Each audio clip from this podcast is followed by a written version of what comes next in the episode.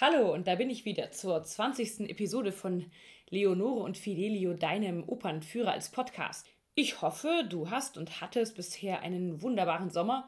Vielleicht hast du ja dein Ohr auch einem der vielen, vielen Opernfestivals geliehen. Salzburg, Bayreuth, Verona oder vielleicht auch eins der vielen ganz kleinen. Da gibt es ja super tolle, wie zum Beispiel den Schlossfestspielen Schwerin, Opernfestspiele Heidenheim. In Österreich, da war ich mal im Kloster Neuburg und natürlich kann das hier alles auch immer ganz schön wetterabhängig sein. Tja, aber die Launen des Publikums ebenso wie die des Wetters waren ja schon immer ein wenig wankelmütig. Vielleicht hast du ja Lust auf noch ein Freiluft-Event. Am 1. September, ganz bald, singe ich in Dortmund auf dem Friedensplatz eine große Operngala gemeinsam mit vielen Kollegen und den Dortmunder Philharmonikern. Und dann auch noch am 17. September, gute zwei Wochen später, singe ich auf dem Kölner Roncalli-Platz gemeinsam mit dem Startenor Juan Diego Flores. Ich glaube, da muss ich dann mal wieder ein Suarez auspacken. Corazon, das wird, glaube ich, auch noch ganz gut funktionieren. Aber kommen wir jetzt zu einer neuen Opernführerfolge und noch ganz beseelt von der Grande Opera, über die ich dir ja im Juli erzählt habe, werde ich dir heute so eine Art Twitter vorstellen. Die Oper Faust von Charles Gounod, die auch manchmal Marguerite heißt. Ein Twitter deswegen, weil ausgerechnet ein Franzose eines der absolut deutschesten aller Theaterstücke und Themen behandelt hat. Was einerseits gleich zu einem großen Erfolg führte, aber auch zu einer ganz schönen Anfeindung, besonders auch im deutschsprachigen Bereich. Nach der Uraufführung 1859, aber auch nach der deutschen Erstaufführung im Staatstheater Darmstadt, lustigerweise 1861. Die Pariser Oper wollte das Stück auf jeden Fall nicht spielen, sie hatte Bedenken. Ich sag mal, da hat der Marketingchef damals ziemlich gepennt, würde ich so sagen. Daher wurde das Stück das erste Mal im Théâtre Lyrique aufgeführt und zehn Jahre später waren dort schon 300 Mal der Vorhang rauf und runter gegangen für Faust. Und Goethe und sein Faust die sind natürlich die Basis für Gounod, aber wie sich das eben in Frankreich gehört, l'amour est un oiseau rebelle. Die Liebe ist definitiv Gounod wichtiger als der alte Mann und der Tod. Es geht um die Love Story vor allem von Heinrich Faust und Gretchen in Frankreich alias Marguerite. Da kommen wir auch gleich mitten ins Vorspiel. Finstere Laune umweht den gelehrten Dr. Faust und er will sich das Leben nehmen, weil er nichts mehr sieht, alt ist und zu keinem Schluss seiner Weisheit mehr kommt. Gerade als er sich einen leckeren Giftcocktail reinzischen will, hört man von draußen die Ostergesänge des Chores am Ostersonntag.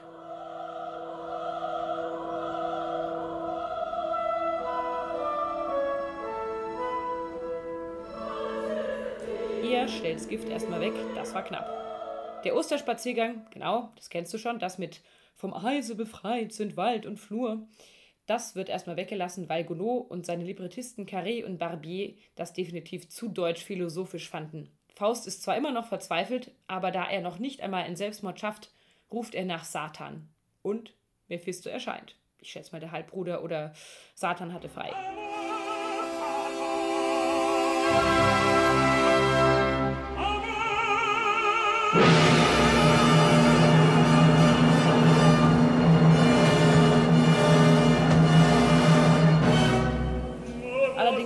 Als schwarzer Pudel, wie wir das aus Goethes Faust kennen. Das ist nicht des Pudels Kern, nein, einfach als eleganter junger Mann. Die Sache kommt schnell auf den Punkt. Es wird hart verhandelt, was sich Faust denn nun eigentlich wünscht. Ich denke mal, das ist genauso wie bei so Männern, ich sag mal Anfang 50, die dann plötzlich so einen schicken Sportwagen fahren und sich irgendeine 22-jährige Blondine angeln. So wünscht sich auch Faust seine Jugend zurück. La Jeunesse.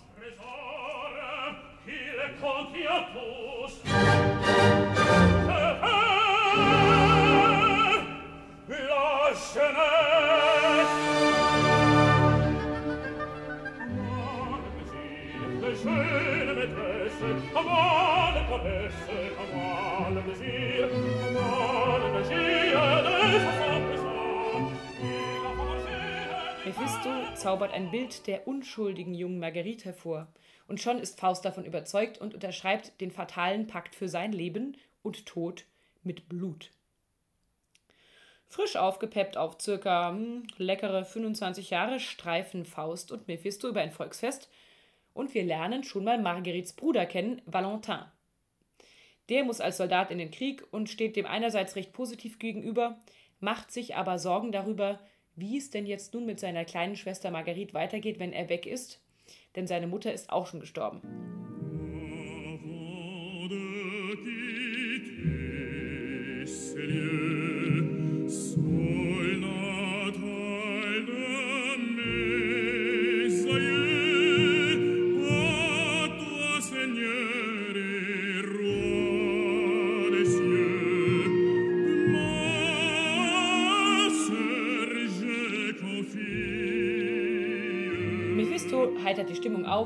Und singt ein flottes Lied über das goldene Kalb. Kurzzusammenfassung wäre wahrscheinlich Geld regiert die Welt.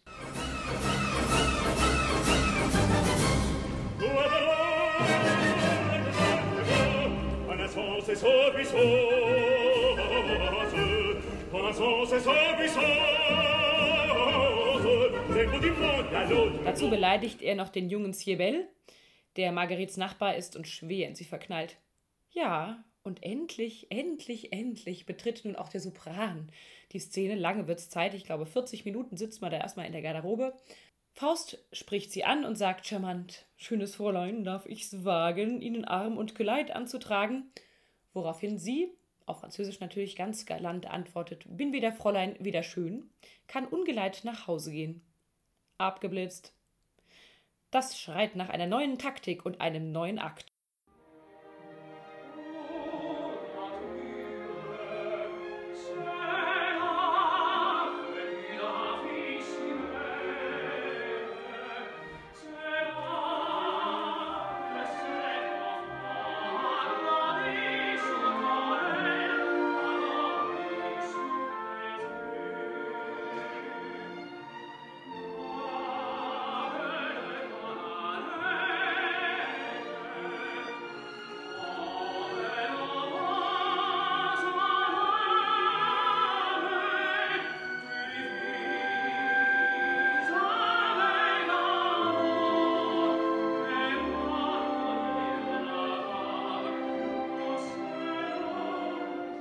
Wir sehen Zirbel, der ein Blumensträußchen für Marguerite pflücken will. Hier haben wir es auch mal wieder mit einer Hosenrolle zu tun, denn Zirbel ist vielleicht 14, 15 und total verknallt, aber definitiv kein Partner auf Augenhöhe für Marguerite, die sich auf einen mindestens fünf bis zehn Jahre älteren Typen eingestellt hat. Dank äh, Zeitreisemaschine konnte Mephisto auch schon in die Zukunft des 20. Jahrhunderts schauen und kennt bestens Marilyn Monroes Lied Diamonds Are a Girl's Best Friend und hat daher ein Schmuckkästchen in Marguerites Wohnzimmer deponiert. Wenn ich mir das so vorstelle, damals lässt man sein Haus unabgeschlossen und findet danach einen Blumenstrauß und ein Schmuckkästchen. Ich glaube, heute würde das eher nur in die andere Richtung funktionieren. Marguerite kommt nach Hause und ist noch ganz in Gedanken über diese Begegnung mit dem netten jungen Mann, den sie für einen Grand Seigneur hält. Und überlegt sich, wie schön das doch wäre, wenn sich so einer für sie interessieren würde, als sie plötzlich die Juwelen findet. Gounod schreibt hier genial, wie sich Marguerite überlegt, ob sie nun überhaupt das Kistchen aufmachen soll oder nicht. Aber die Neugier ist zu groß. Ebenso wie die Begeisterung über das Geschmeide, die Perlen, die Ohrringe, die Kette, das Armband. Und endlich kann sich Marguerite einmal als Prinzessin fühlen.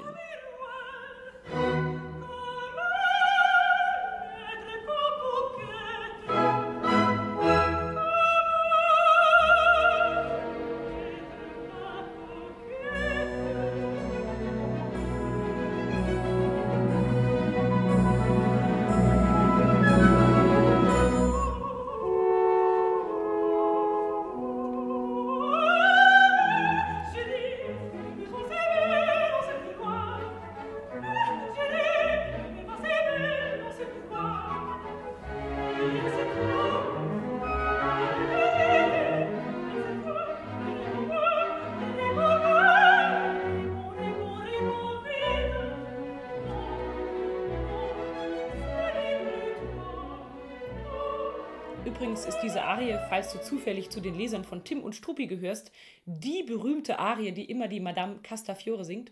Aha, meine Juwelen. Diese Arie singt hier Marguerite. Jetzt kommt die Nachbarin vorbei, Frau Mate, die deutlich älter ist, aber auch keine Kostverächterin und die findet die Juwelen auch sehr kleidsam und rät Marguerite, sie unbedingt zu behalten. Jetzt treten Faust und Mephisto auf Und Mephisto kümmert sich gleich mal um die Nachbarin, damit die nicht dazwischen funken kann beim Tête-à-Tête von Faust und Marguerite. Schnell verschwinden Mephisto und Martin hinter einem Gebüsch. Rien, mais pour le punir, il faut dès aujourd'hui, dès aujourd'hui chercher quelqu'un qui le remplace. Und Faust macht sich ans Anbaggern.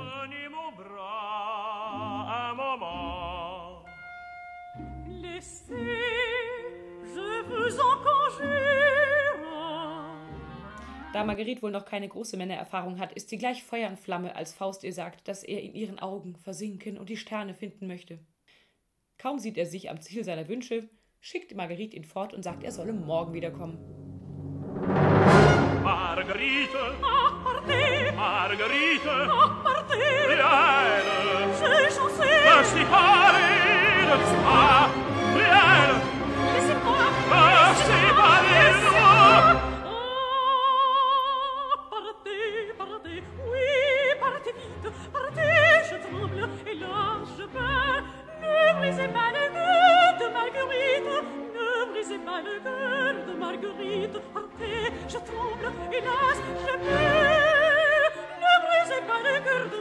Er akzeptiert, hm, na gut. Dann sagt Mephisto, oh, was bist denn du für ein Loser, voll der Anfänger. Die Kirsche ist doch reif wie der Juli. Marguerite singt am Fenster, wie verliebt sie ist und sich auf morgen freut. Da kommt Faust dazu, steigt ins Fenster. Und was dann passiert? Hm, bald erfährst du mehr.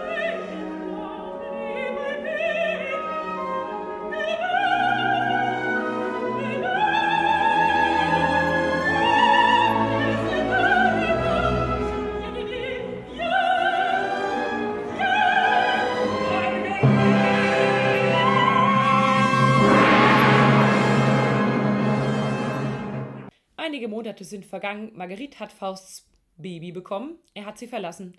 Die Mädels aus dem Dorf lästern übelst ab über sie. Und nur Sibel kommt noch manchmal vorbei. Dummerweise kommt jetzt auch Valentin aus dem Krieg zurück und flippt entsprechend aus wegen dieses unehelichen Kindes. Und dann noch mehr, als Mephisto vorm Fenster eine Schmonzette singt über ein Liebchen. Er stürzt raus, trifft auf Faust und Mephisto und im Duell verliert Valentin gegen Faust, der auf teuflische Weise geholfen bekommt. Valentin stirbt vor den Augen des ganzen Dorfes und verflucht Marguerite. Jetzt flieht Marguerite in die Kirche, aber auch hier ist Mephisto dabei als Priester verkleidet und verflucht sie mit Geisterchören.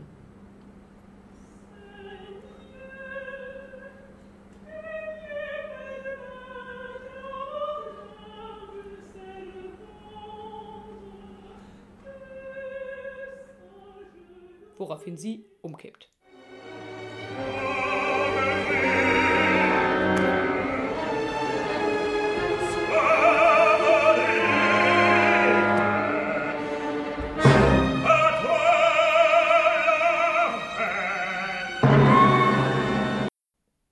Jetzt finde ich die Handlung eigentlich ziemlich unklar. Es wird überhaupt nicht erklärt, was eigentlich dann genau wie passiert. Aber ich denke mir das, wenn du jetzt zum Beispiel als Teenager schwanger bist, die totale Wochenbettdepression hast und keiner mehr für dich da ist, das ist eigentlich ziemlich naheliegend, dass man das Objekt, dessen wegen man so verlacht wird, umbringt, oder? Also, Marguerite killt ihr Baby und kommt dafür in den Knast. Fünfter Akt. Marguerite ist im Gefängnis und währenddessen amüsieren sich Mephisto und Faust bestens auf dem Blocksberg bei der Walpurgisnacht. Voll die Hexenparty, aber plötzlich mitten in einem Tanz kommt eine Erscheinung Marguerites und Faust erinnert sich an alles und bittet Mephisto, ihn in den Kerker zu begleiten. Der will zwar nicht, aber einen Schlüssel hat er trotzdem und Faust versucht Marguerite zu überzeugen, mit ihr zu fliehen, bevor der Morgen kommt. Marguerite ist mittlerweile schon völlig abgedreht und durchgeknallt und hat Visionen von ihrer ersten Begegnung und von allem Möglichen. Nur eins ist sie sich ganz sicher, sie will nicht nach draußen und noch weniger geht sie mit dem Mann mit, der von diesem Dämon begleitet wird. Alerte, alerte, où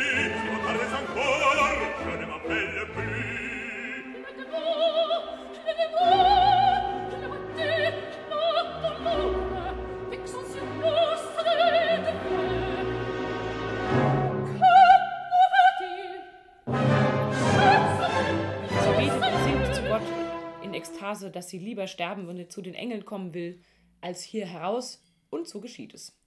Sie fällt um. Mephisto freut sich schon auf eine weitere Perle in seiner Seelenhalskette und ruft Jugez, was heißt, sie ist gerichtet. Woraufhin der Chor antwortet Sauvez, sie ist gerettet. Faust bleibt lebend und verzweifelt zurück.